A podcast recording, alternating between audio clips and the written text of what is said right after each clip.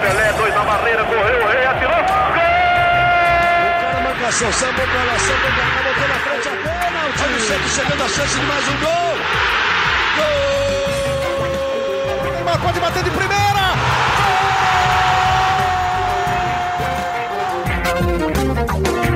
Orgulho que nem todos podem ter. Este é o Gé Santos na sua edição de número 220 desse podcast para falar sempre muito sobre o nosso Santos, o Peixão que está aí na disputa do Campeonato Brasileiro, Copa do Brasil, Sul-Americana, calendário muito movimentado. E no último sábado, com muita entrega, com um jogador a menos, o Santos conseguiu arrancar o um empate do Atlético Mineiro fora de casa, no Mineirão, e teve até chances para conseguir a vitória. No último minuto, o Bruninho chutou, o Everson defendeu, a bola ainda pegou na trave antes de, de sair, enfim. Quase o Santos arranca uma vitória do Atlético Mineiro fora de casa, superando a tudo e a todos. Para falar sobre essa partida e também sobre o próximo confronto já contra o Juventude amanhã, né, nessa terça-feira, estou aqui com Isabel Nascimento, a maior e melhor youtuber santista de todos os tempos. Bel, bom dia, boa tarde, boa noite. Foi surpreendente o Santos, né? Conseguiu superar ali a expulsão do Lucas Pires, quase o segundo tempo com um a menos e buscar o empate e quase conseguir a vitória. Bom dia, boa tarde, boa noite, Bruno, e a todos que estão nos ouvindo. De fato, foi assim. Acredito que tenha sido o jogo mais emocionante do Santos no Campeonato Brasileiro, né? E eu acho que é muito louco quando a gente sai de um jogo contra o Atlético fora de casa e a gente pensa, putz, dava para ter ganho, né? Que coisa, né? Um Santos que, assim, é, eu acho que é, é um jogo para o Bustos pensar em muitas coisas sobre a vida dele, né? Tem muita coisa que não dá mais para o Bustos repetir. Eu acho que até parafraseando o Lucas Mussetti, jornalista também, que comenta sobre o Santos, é, ele fala, poxa, se o Maranhão já está no banco há tanto tempo, né? Por que, que o Angulo ainda não? Qual é essa questão também que a gente que mais a gente precisa para colocar o Angulo no, no banco também, sabe? Não é não é uma questão pessoal mais, né, Bruno? Não é simplesmente a gente falar, ai, não, são os equatorianos. Não, poxa, a gente tem uma sequência de tentativas com Angulo que não deram certo, tentativas ineficientes, e toda vez que tem alteração, a gente vê a mudança que dá nesse Santos, né? Um Santos extremamente prejudicado, tem isso também, né? Santos jogando fora de casa, sem os seus dois melhores atacantes, com o Ângelo mais ou menos, no sentido de saber, sabíamos que o Ângelo não poderia entrar 90 minutos. Então, é um Santos que vai basicamente sem o ataque titular, né? O ataque que o Santista gosta e consegue fazer um bom jogo, consegue segurar o Atlético. E outra coisa importante que eu destaco é logo de cara é a questão da arbitragem, né? Como é importante para esse momento no Santos ter tido um pênalti ao seu favor. Né? A gente sabe que existem questões de arbitragem, a gente sabe que existem erros, mas não dá para o Santos ficar sempre com esse medo da arbitragem, de achar que é tudo contra o Santos. Existem erros, sim, existem erros crassos. Eu sou Santista e fiquei bem brava com várias coisas que aconteceram contra o meu time, mas ficar com isso no bolso, né, carregando isso, não adianta nada, né? O Santos precisa olhar para frente, precisa pensar sim que existem erros e que o, o Ruedo e o Edu Dracena vão fazer isso pelo nosso time, mas que nós, torcedores, temos que ir ao estádio e que os jogadores precisam jogar além da arbitragem, e foi isso que aconteceu ontem, né? Tanto que no próprio gol do Zanocelo, como a expulsão do Pires, acho que não tem muito que a gente falar aqui. É, Bel, o, o torcedor Santista já tá na bronca com a arbitragem, né? E daí, quando no início do segundo tempo tem um gol anulado do Zanocelo, é, primeiro pelo pelo árbitro de vídeo, né? E depois tem lá o lance do Lucas Pires, em que o árbitro dá o cartão amarelo e o VAR é chamado e daí expulsa o Lucas. A torcida já estava na bronca de novo com o VAR, né? Falou, lá vai o VAR de novo interferir na vida do Santos. Mas realmente depois, né, no, ali na metade final da partida, veio o pênalti também, por causa da, da revisão do VAR e daí o Santos teve aí um momento de alegria, né, devido ao árbitro de vídeo e uma partida que pela primeira vez o Bustos não ficou focado tanto em reclamar de arbitragem, questão de árbitro de vídeo, focou mais na, na reação é, do time. que é o que, que precisa, né, Bruno? É o que a gente quer, é um treinador que consiga olhar para o jogo, né? Não ficar olhando para o que acontece por fora. E assim, é como a gente falou, é, a questão do ângulo fica nítido que, poxa, você coloca o Ângelo e você coloca o Bruno, você mudou esse time. Primeiro a gente estava falando, putz, o Bruno podia ser um Thailson, né? Ai, deu certo num jogo que o Thailson faz aquela sua estreia lá em sei lá quando, acho que foi 2019, fora de casa, faz gol da vitória contra o Vasco. Mas será que o Bruno é isso? Cara, tá se mostrando que o Bruno não é só isso, né? O Bruno se mostra um cara que é, ele é muito mais parecido com o Ângelo. Eu gosto muito, eu gosto muito do futebol dele, eu gosto do futebol do Ângelo, e é diferente do futebol, por exemplo, do Juan. Eu não vejo o Juan como um cara habilidoso, como um cara que cria a jogada sozinho. Não, mas ele é definidor. E ele hoje se posiciona melhor do que o Angulo, né? Então eu acho que assim, daqui para frente, principalmente dentro de casa, olha, Bruno, o, o Bustos vai ser um cara extremamente teimoso e, e beira a ser pouco inteligente se, se insistir com o Angulo dentro de casa. É, eu acho que agora também, né, provavelmente com o retorno do Marcos Leonardo, talvez no banco contra o Juventude e, e já titular contra o Bragantino, as chances do Angulo ele tende a ser mais assim que aconteceu realmente com o William Maranhão, né? Porque ele tem perdido todas as oportunidades que tem conquistado. Apesar disso, é bom lembrar também, o Bustos na coletiva falou que quando o Angulo via bem fazendo gols, ele sacou o Angulo para colocar o Marcos Leonardo, porque precisava levantar a moral do Marcos Leonardo. E que agora seria a hora de levantar a moral do, do Angulo e da torcida também apoiar o equatoriano. Só que a torcida acho que também já tentou apoiar demais o Angulo, só que o Angulo também não está se ajudando. Eu acho que daria para você apoiar se você fala, putz, a gente só tem essa opção. Lascou, né? Não tem o que fazer, é esse cara. Mas não, né, Bruno? Acho que esse, esse é o ponto do momento. Não temos só essa opção. Dá para você jogar com o Juan, dá para você jogar com o Léo Batistão ali na frente se você quiser. Você tem o Barbosa também. É... Você tem a própria volta do Ângelo, que muda completamente esse cenário. Você tem um, um Braga também entrando bem. Eu tô falando de outros jogadores que não são centravantes, porque a gente sabe que o ataque do Santos é muito fluido, né? Às vezes a gente tá com três na frente, às vezes a gente tá com dois na frente. E o próprio Angulo, no último jogo, ele meio que força o Juan jogar de ponta, né? Então, que, aquilo que às vezes acontece quando joga, por exemplo, Julio e Braga, um dos dois é forçado a jogar na ponta que não é acostumado. E isso acontece também quando a gente vê o Angulo em campo, que você vê o Rua jogando de ponta. E o Rua não é ponta. Ele não tem a velocidade nem esse tipo de habilidade para ser ponta. Então eu acho que assim, agora que a gente tem opção, e principalmente com essa evolução do Bruno, e que é o tipo de jogador que o Santista adora, né? É novinho, não tem grife de nada, pode ser meio que apadrinhado igual foi o Zanocelo, então, assim, o Bustos ele vai ter que colocar esses meninos. É, e eles estão pedindo passagem. E o Juan foi realmente escalado é, como um homem aberto no ataque pela direita. O próprio Bustos assumiu isso quando ele falou que escalou o time no 4-3-3. Então, a insistência do Juan sempre pela direita é do próprio Bustos. Não é uma coisa que assim jogadores se conversam em campo e o Juan acaba sendo deslocado para a direita. Não, é é uma orientação do técnico e que acaba sacrificando realmente o Juan. E o torcedor do Santos que acompanhou a Copa São Paulo viu quanto ele é bom como um camisa 9, né? Como referência e fazedor de gols, tanto, e teve personalidade, né? Para ir lá pegar a bola e bater o pênalti. Sim, um pênalti super difícil, né? Na frente de um goleiro super é, qualificado, né? A gente está falando de um dos melhores goleiros do campeonato pode. A gente sabe o que um goleiro que também já foi do Santos, né? Então, assim, é o Santos que trouxe o Everson, né? O cara que joga com os pés, né? Essa fissura aí do São Paulo naquela época.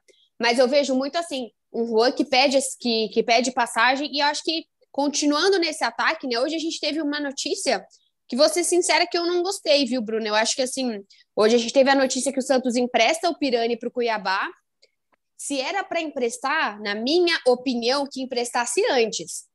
Agora que você vai entrar numa sequência absurda de três partidas, de três competições, sabendo que o Bustos não quer olhar para essa Sul-Americana, e aí você vai colocar o, o Pirani, e aí você vai dar esse jogador emprestar, né, para o Cuiabá. Cuiabá é um uhum. excelente time, organizado. Eu acho que eu colocaria sim o Pirani no Cuiabá, mas que fosse desde o início do ano, né?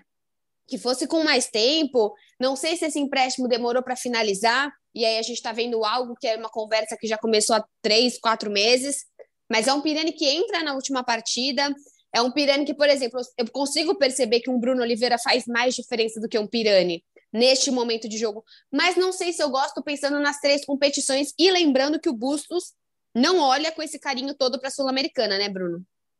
É, nem, nem o Bustos, acho que nem tanto o Santos também, né, pela questão do custo de se jogar a Sul-Americana e o que a Sul-Americana traz retorno financeiro. Realmente, Bel, essa, essa ida do Pirani para o Cuiabá pegou meio que todo mundo de surpresa, assim, porque ninguém esperava no momento desses vir é, esse tipo de, de negociação. Mas é mais ou menos na linha que você falou, Bel. O Bruno teve uma crescente muito grande e tomou a frente do Pirani nessa disputa para ser ali o 12 º 13 terceiro jogador, né, que é o que o Bustos gosta de chamar, que é sempre a primeira ou segunda substituição está ali é, aquele jogador. E, e o Bustos entende que os dois jogam numa mesma faixa. e meio que esse Bruno está passando o Goulart, né? É, também. Eu acho que eu, a, a não entrada do Goulart passa muito pelo que o Bustos tentou explicar, né? Quando ele foi perguntado é, se apostar em Angulo e Goulart juntos é, é prejudicial para o Santos, porque perde muita velocidade. Ele falou que a escolha, as escolhas do jogo foram por causa da velocidade. Ele precisava de um time mais rápido, uma outra dinâmica para o time.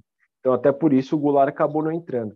Se o jogo se apresentasse um outro cenário, Santos empatando com 11 contra 11, precisando cadenciar a bola, achar uma, uma jogada, uma bola para o gol, eu acho que talvez o Goulart pudesse ter entrado mas com o cenário que se apresentou, é, era melhor ter apostado no Bruno e no Ângelo, como ele apostou, na velocidade, em pegar um, um Atlético que iria para cima naturalmente, porque estava com a mais, e com uma defesa mais fragilizada, mais aberta, né, com o time todo avançado para tentar explorar o contra-ataque e chegar ao gol de empate. Quase chegou aí em algumas oportunidades, mas eu acho que o Goulart ainda vai também é, rodar muito ali entre o titular e esse primeira e essa primeira ah, do Bustos, né? Até por conta do dinheiro, né, Bruno? Eu acho que uma coisa é você falar do Angulo, do Julio, outra coisa é a gente mudar completamente esse cenário e falar de um cara que custa 500 mil por mês e que não tá jogando nada, né? É, comparado a esse salário, infelizmente, cara, é, não dá para a gente não ver salário nesse momento. Né? A gente tem que ver custo-benefício, igual é uma questão do Santos também, que está olhando para custo e benefício de conseguir comprar os atletas é, Rodrigo Fernandes e Zanocelo até o final do ano, né? Que são dois atletas aí que são são as peças-chave desse meio de campo, né? E até falando de meio uhum. de campo, cara, o que o Sandri tá se firmando nesse meio de campo é muito interessante, né? Como, como o Santos é incrível, né? Você tem o Goulart, você tem outras peças mais pesadas, mas eu gosto, tô gostando demais desse meio de campo com Sandri, Fernandes e e Zanocelo, não acho que é um meio de campo defensivo, viu? Eu acho que é um meio de campo que controla a partida, eu acho que é um meio de campo inteligente, não defensivo. Eu concordo totalmente, Pel. Para mim, é, pra, na minha visão, o, o meio de campo ideal do Santos seria esse mesmo, seria esse trio, mesmo sendo três volantes, que na teoria, como você disse, seria é, defensivo, não é de nenhuma forma. Eu acho que o Santos tem até um controle maior da bola, uma, uma chance maior de conseguir criar jogada e não arriscar tanto o lançamento, como foi, por exemplo, contra o Internacional, é, tendo esses três jogadores, tendo como trabalhar essa bola.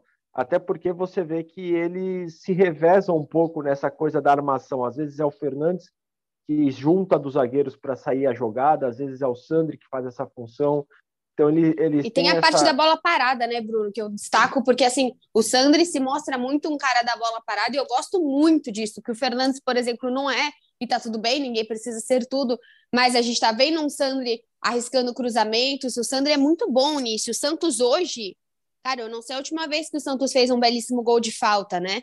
Então o Santos hoje é um time que precisa desse cara da bola parada e que eu espero, acho que assim, tem tudo para ser, pode ser o Sandri, Tô pensando em jogadores que chutam de fora da área, né? Às vezes o, o, Fernandes também arrisca, mas eu acho que ele é muito mais na porrada de bola forte do que dessa bola colocada, né? Falando em bola forte, você queria defender aquela bola do, do Hulk ontem? Rapaz, queria estar tá ali na frente? queria estar naquele caminho, não, viu? Olha, a, a trave do Mineirão é boa, viu? para aguentar a pancada, ó.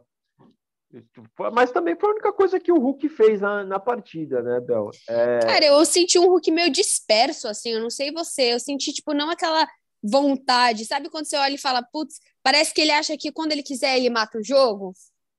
Uhum.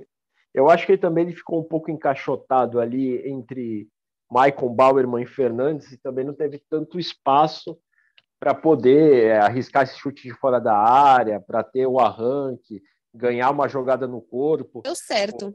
Ele não conseguiu ter essa liberdade, né? O Santos foi muito inteligente em, em conseguir anular o Hulk. Né? É, e sobre a bola parada, Bel, além do Sander, é, é, bom a gente destacar que o Lucas Pires é um dos homens da bola parada e não vai jogar né, contra o Juventude.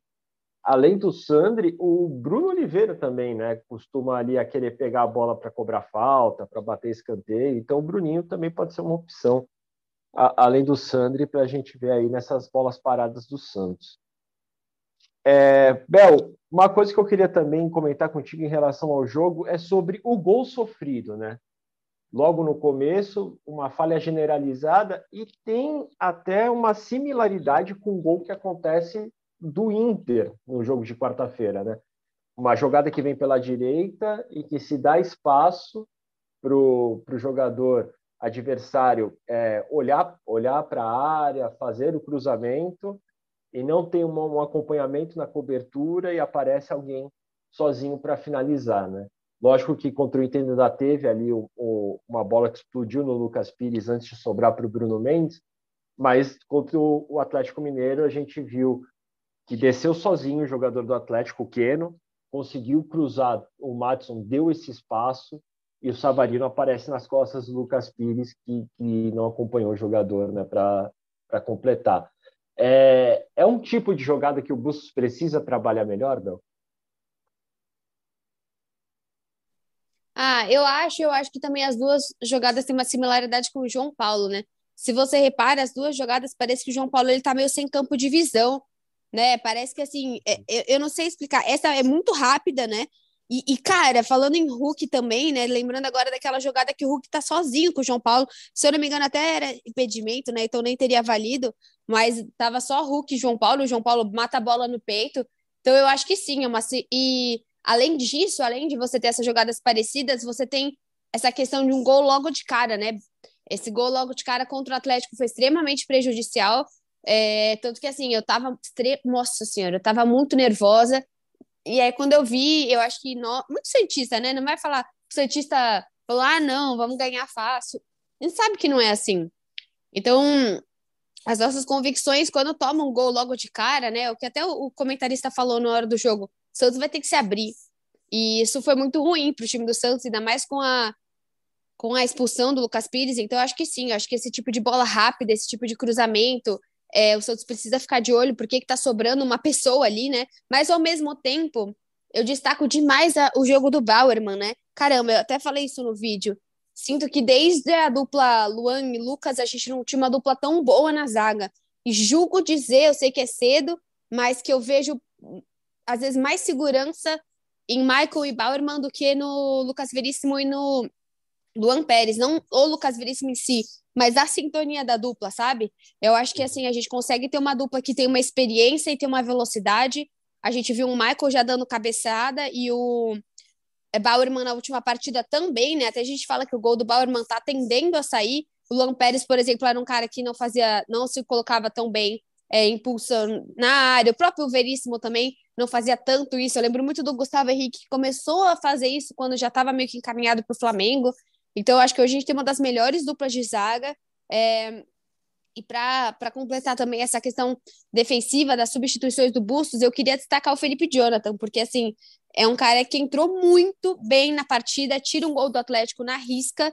Faz tempo que eu não vi uma boa atuação do Felipe Jonathan.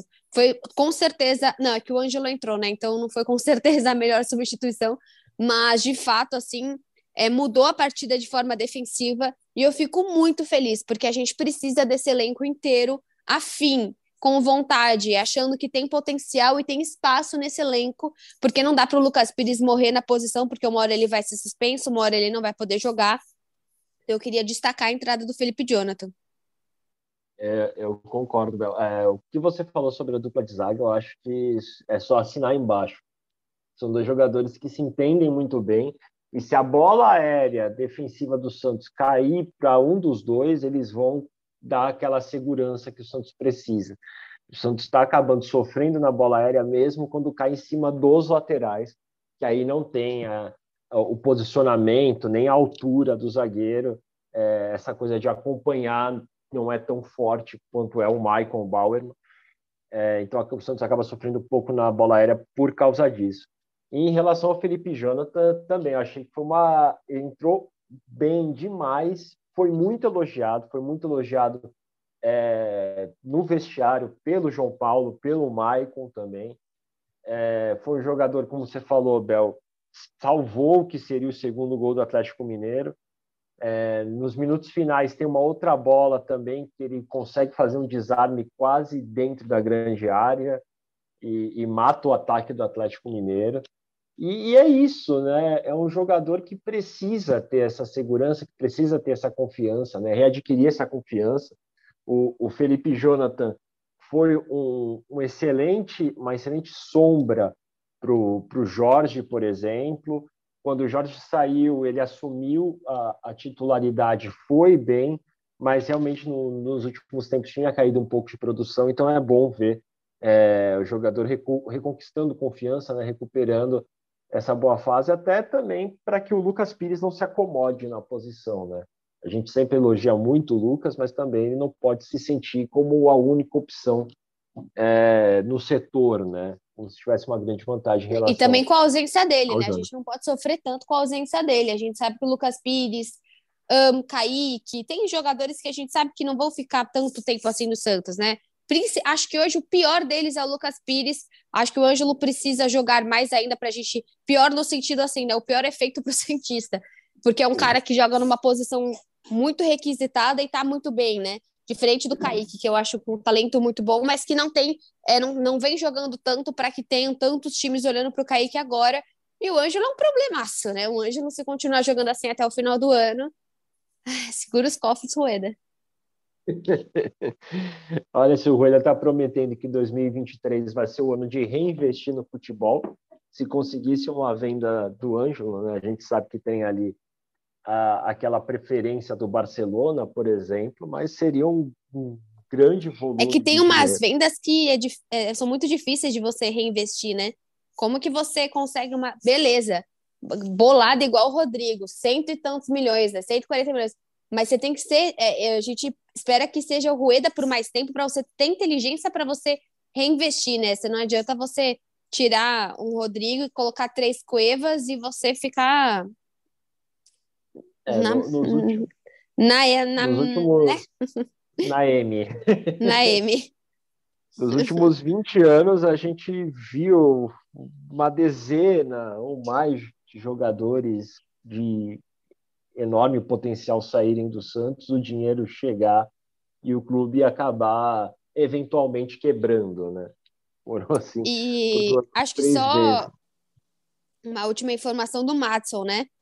Informação aqui que o Matson passou por exames, aqui informação do UOL, que o Matson passou por exames nessa segunda-feira, teve constatado uma lesão muscular moderada no bíceps femoral da coxa esquerda. E isso, isso importa pouco para o Santista que é leigo, o que importa para o Santista é que será desfalque do Santos nos próximos jogos. É, isso. isso é muito ruim, mas eu confesso que, assim, é, de todo mundo que estava em campo, se você falasse, putz, Bel, um vai ter que ser substituído. O Matson, pelo momento do Matson não ser tão bom, dentre todos que estavam iniciando a partida com o Atlético, eu acho que era o cara que, tirando o Angulo, né, que a gente queria que fosse substituído, mas, assim, eu acho que era o jogador que a gente mais falava, beleza. Porque o Matson não tá numa fase tão boa. Então acaba que o Auro não é um problema tão grande, né? Não, e o, o Bustos elogiou a regularidade do Auro, né? Diz que o Auro entrou bem contra o Inter, entrou bem é, de novo agora contra o Atlético Mineiro e já garantiu no próprio sábado ele falou assim: Eu tenho 12 anos de, de futebol como técnico, conheço um pouco de fisiologia, não vou conseguir contar com o Madison e o titular vai ser o Auro. Então ele já adiantou é, que o Auro deva, deva ser o titular é, contra o Juventude. Aproveitando para falar disso, titulares contra o Juventude, Bel, o que esperar dessa partida em Caxias do Sul, sem Madison, sem Lucas Pires, Batistão ainda não volta, Kaique voltou para Santos porque foi titular em todos os jogos da seleção sub-20. Em compensação, temos aí Johan Julio viajando para o Rio Grande do Sul para encontrar com a delegação e o Marcos Leonardo, que ontem marcou quatro gols e deu uma assistência na goleada da seleção por sete ah, a Foi mais ou menos, né? Uruguai. É, nota cinco, né? Nota é o cinco, habitual do Marcos Leonardo. Então, assim, e vai chegar, vai conversar com o Bustos para ver qual é a real condição, se dá para utilizar ele desde o início, se vai entrar no segundo tempo, como vai ser. O que esperar desse Santos em Caxias do Sul contra o Juventude? Olha, Bruno, eu acho que assim, a gente tem. É, é, eu, assim, eu penso que eu não quero esperar, né? Eu não quero, acho que a gente vê novamente esse ataque com o Angulo seria muito triste. Eu acho que já tá na cara que precisa jogar com o Ângelo. Eu sei que esse mês é super complicado. A gente tem é, é um Santos que vai jogar contra Juventude Red Bull. Depois a gente tem uma sequência de Corinthians. que linda essa sequência, até abri para ter certeza. Corinthians, Corinthians, Tátira, Flamengo e Tátira. Então, assim. É... E Corinthians de novo. que caramba! É, volta. É, é uma sequência. Ai, Jesus. Eu vou repetir para o torcedor: a gente tem Juventude, tem Red Bull Brasil, Red Bull Bragantino, e aí a gente tem isso até o dia 18. Legal. Aí, torcedor, a gente tem Corinthians, Corinthians, Tátira, Flamengo, Tátira, Corinthians. Então, eu acho que assim. Até fiquei tensa. Mas eu vejo um momento pro, pro Bustos olhar com carinho para esses jogadores, porque por mais que Red Bull e Juventude sejam jogos mais fáceis, e são mais fáceis do que essa porrada de Corinthians e Flamengo e Tátira, pela importância do jogo contra o Tátira, o Santos não tem mais tempo de perder pontos no brasileiro. Ah, mas foi, mas foi prejudicado. Blá, blá. Ok, mas a gente sabe que a CBF não vai chegar e falar, putz, Santos, verdade, toma aqui seis pontos. Vai ser muito difícil isso acontecer.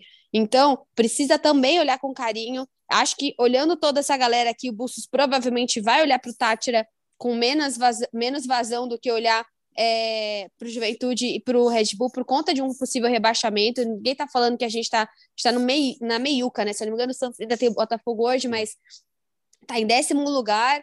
Mas, assim, o que esperar, eu acho que é um Santos completo ainda, Bruno. Porque, assim, o jogo contra o Corinthians é só no dia 22, hoje é dia 13 ainda.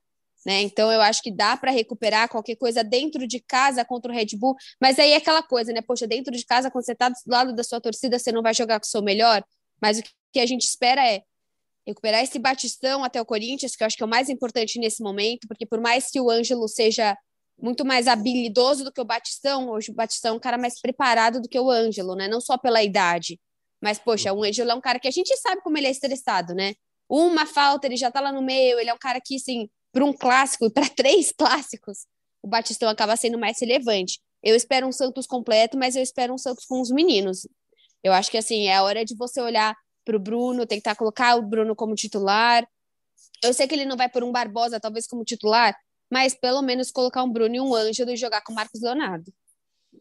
É, eu, pelo que a gente conhece do Bustos, se o Marcos Leonardo não tiver condições de começar os 90 ah, minutos, ah, ele, ele deve insistir com o Angulo novamente. Né? Mas seria um erro crasso, né? Acho que aí, aí eu acho que o Bustos começa a, a passar mesmo do, da teimosia para. Como eu repeti, vou, vou, repetir o que eu falei, é para falta de inteligência, porque não dá para você não ter o Bustos, não ter o Angulo e, come, e não começar com o Juan, né, Bruno? É, eu, eu, se fosse técnico do Santos, eu, Bruno, colocaria o Juan sem pensar. Eu acho que é um jogador que vive até uma melhor fase e tem mais faro de gol que o Angulo, já mostrou isso eu apostaria no Juan. Agora, se a gente olhar escalação, João Paulo no gol, claro, Auro na lateral direita, Maicon, Eduardo Bauerman e Lucas Pires. Meio de campo, Bel, mantém os três volantes ou você acredita que é capaz do Bustos dar aí mais uma chance para Ricardo Goulart? Olha, eu acho que daria para entender como estão esses, esses três jogadores. Eu acho que não veria um grande problema em jogar com o Goulart, não. Porque é isso que a gente está falando, né? Eu prefiro muito mais jogar com o Sandri, é, jogar com o Goulart contra o Juventude do que não ter o Sandri contra o Corinthians. né? Mas uhum. é, acho que é muito mais entender da parte da, da fisiologia, da parte do DM do Santos. Tem condição, bola para cima, o Sandri vai jogar. Só que não dá para esquecer que o Sandri é um cara que simplesmente passou por seis meses ausente, né? Seis meses de uma baita cirurgia, a mesma do Jobson, a mesma do Sanches, vários outros jogadores que acabaram passando por Kevin essa. Altos. Esse, o Kevin tá se recuperando ainda, né? Então eu acho que assim, é, tem que olhar, acho que desses três olhar com bastante carinho para o Sandri, né? Ver questão de cartão, eu não sei como está a questão de cartão do Rodrigo Fernandes. Acho que ele acabou de voltar de suspensão, né? Para que ele não tome cartão logo. É, é, os, é o Zanocelo e o Julio, se eu não me engano, que estão pendurados. Então, seria interessante até que o Zanocelo tomasse um cartão. Seria melhor ficar longe do Red Bull do que do, da, da sequência de Corinthians que a gente vai ter, da sequência de Corinthians e Flamengo, né? Que no caso do brasileiro. Mas uhum. eu acho que se entrasse com o Goulart, para mim, acho que não seria completamente perdido, não. Mas principalmente se o Sandri não estiver bem. Se o Sandri tiver com condições, tem que entrar com o Sandri.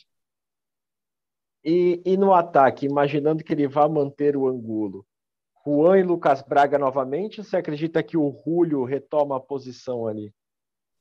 Juan e Lucas Braga novamente? Ou o Julio Puts. retorna? Ai, ai. Eu preferia jogar com o Lucas Braga. Eu acho que, assim, até em questão de recuperação, né? Se o Julio mesmo teve esse problema, eu acho que eu faria o contrário. Só o contrário, não é deixar o Julio de é, totalmente de, de fora, assim. Põe o Braga, faz o que ele fazia antes, 15, 20 minutos do segundo tempo, põe o Julio, né? Se o Braga não estiver bem. Porque o Braga entra muito bem, se eu não me engano, contra. Foi contra. Contra. Foi contra o Inter, se eu não me engano, que o Braga. É, é contra o Inter é, que o Braga faz um bom jogo. Então eu acho que eu entraria com o Braga assim. Eu acho que é muito injusto você ter um cara que vem fazendo bons jogos e você tira esse cara. Eu entraria 10 minutos no segundo tempo, coloca o Julio, né? Também para dar um descanso para o Braga. Eu não sei o quanto frio vai estar tá amanhã à noite, imagino que muito. É, eu, não, obviamente, não, não, sou jogadora, não sei quanto isso impacta, mas acredito que assim, hoje em São Paulo está 8 graus. Então, quanto que vai estar tá amanhã? 8, quando eu acordei, estava 8, né? Não sei quanto está agora. Tá 17, tá bom, tá um pouco mais. Aumentou. É que eu tô com frio ainda. Mas eu imagino que amanhã de noite em Caxias do Sul vai estar tá em torno de 10, 11 graus, né? Então não sei exatamente isso. Quanto que isso pode ser ruim para o jogador, mas eu faria isso. Eu entraria com o Braga e substituiria para o Julio. A gente vai dar uma pesquisada aqui, terça-feira, Caxias do Sul, por volta das 22 horas. Ah, tá tranquilo, sensação de 8 graus. Então, é por isso que eu digo assim, né? É, como eu falei, não, não, não jogo bola para saber se isso é muito pior ou, ou pode ser considerado a jogar às quatro horas né, da tarde, com essa sensação de 40 graus, quanto que é prejudicial para o corpo do jogador, mas eu tenho certeza que legal não é, né? Então... com certeza ainda mais conhecendo o frio da Serra Gaúcha, né? A gente sabe que jogo em Caxias do Sul tem até neblina, é bem complicado. É. A gente espera um bom gramado, né? Porque o Santos já jogou lá e, se eu não me engano, o Inter também já jogou lá com gramado deplorável, né? É, o, esse, nesse ano teve o Fluminense, né? Que reclamou ah, acho demais. Acho que foi o Fluminense, não foi Inter, tá certo. Ano passado o Flamengo reclamou demais também. Acho que quando chove muito ali em Caxias do Sul, eu lembro que até o Juventude condições. respondeu esse tweet do Flamengo, você não lembra? Que foi o Marcelo D2, acho que. foi muito bom isso. O Marcelo D2 ele reclamou da neblina, daí o Juventude foi falou: logo tu. ai, ai, pelo menos bons tweets do futebol. Isso foi o Juventude FC, tá, gente? Não é, não é piada, realmente foi o perfil do Juventude que respondeu isso, eu achei muito engraçado. O estagiário assumiu o perfil é. ali e mandou ver. Bel, antes da gente dar os nossos palpites para fechar a, o nosso podcast de hoje, vou lembrar que eu acertei o palpite de Santos Atlético Mineiro. Verdade. É, a Bel e o Bruno Gilfrida, meu xará, que está de folga hoje, apostaram no 2 Parece piada, né? É uma surpresa, uma surpresa. É uma surpresa, Bruno nossa Gilfrida senhora. está de folga. Santos Enfim. se assusta com os valores e Bruno Gilfrida está de folga. máximas do, do jornalismo. é, além disso, também avisar o nosso, nosso torcedor Santista que André Amaral retorna amanhã uh! de suas férias. Então, provavelmente no podcast de quarta-feira, para falar de Santos e Juventude, Amaral já estará aqui no comando do podcast. Mas falando sobre palpites, Bel. Juventude Santos, nove e meia da noite no Alfredo Jaconi. Nossa, olha, o Juventude aqui olhando, né? O penúltimo do Campeonato Brasileiro, só na frente do Fortaleza, tem 10 pontos. É um time que de fato tem duas vitórias só. Tem que ser vitória do Santos, né? Vou apostar no 3 a 1 do Santos, ainda mais se ele colocar o Ângelo e colocar o Bruno. Muito bem. É, eu, eu aposto numa vitória do Santos, num jogo melhor do que foi Juventude Santos do ano passado, né? Quando o Santos estava bem até o finalzinho do jogo e acabou perdendo de 3 a 0 mas eu acredito que o Santos consiga vencer, acho que 2 a 0 para o Santos. Um resultado bom amanhã, segurança na defesa, Marcos Leonardo entrando no segundo tempo, fazendo, deixando o seu. Posso uma vitória do Santos também. Acho que é bom, o Santos está precisando reencontrar esse caminho das vitórias depois de seis jogos, né? Ficando no quase e, e somando aí quatro pontos de 18 possíveis. É bom o Santos é, voltar a vencer no Campeonato Brasileiro. Bel, antes da gente encerrar, alguma última mensagem para o nosso esperançoso torcedor do Santos, com, depois desse empate aguerrido contra o Atlético Mineiro? Olha, eu acho que é confiar mais no Santos, né? Isso é até uma, uma lição para mim também. Estava morrendo de medo do jogo contra o Atlético, até as pessoas perguntavam o que, que você espera desse jogo, daí eu até mandei a ah, dor e sofrimento mas eu acho que, na verdade, dá pra gente ser mais. Confiar um pouco mais, sabe? Que eu acho que às vezes eu falo, falo, mas não faço. Então, confiar mais nesse time. Atlético é um grandíssimo time, como o Flamengo, como o Palmeiras, como todos os outros. Mas o Santos ele tem capacidade de ser competitivo contra esses times. Ninguém tá falando de chegar onde for e conseguir é, sair com uma, fazer uma goleada, mas ser competitivo é capaz. É isso aí. Eu aposto também no que a Bel falou. O Santos tem demonstrado isso, tem conseguido encarar, que nem o Maicon disse, de igual para igual, grandes adversários contra o Atlético, foi assim, contra o Palmeiras foi assim, o Atlético Paranaense fora de casa foi assim. Então acho que é, o Santos tem dado motivos para o torcedor é, ter essa esperança e acreditar um pouco mais na equipe. O Gé Santos vai ficando por aqui. Voltamos, como eu disse, na quarta-feira para falar mais desse Juventude Santos e falar também já sobre a sequência do Santos na temporada. Esperamos que com uma vitória do Peixe, né, jogando em Caxias do Sul e tentando subir aí na, na tabela do Campeonato Brasileiro, se aproximar do G4. O Gé Santos você escuta em todas as plataformas, podcasts, no nosso, no nosso site, no nosso ge.globo.com, na Globoplay, no Spotify, no Deezer, enfim, onde você procurar nosso podcast do Gé Santos, ele está lá. Voltamos na quarta-feira para falar mais do peixe. Um abraço e até mais. Tchau, tchau.